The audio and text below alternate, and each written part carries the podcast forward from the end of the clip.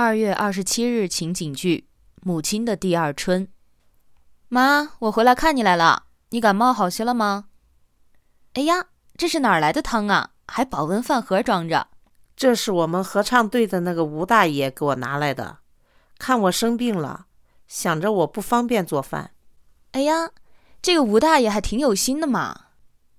孩子，妈有个事想跟你商量。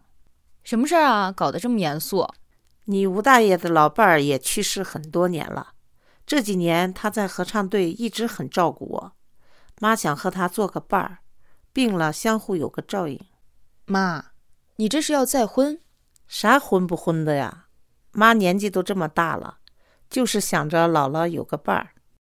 你看，你也结婚了，这房子以后就剩我一个人了，你们也不能常回来。这身边有个人照顾好一些，你们也省心。可是我爸去世才不到三年，你现在就找个老伴儿，那我爸在天上怎么想啊？我虽然结婚了，但是我也能照顾你啊。不行了，你就跟我一起去住。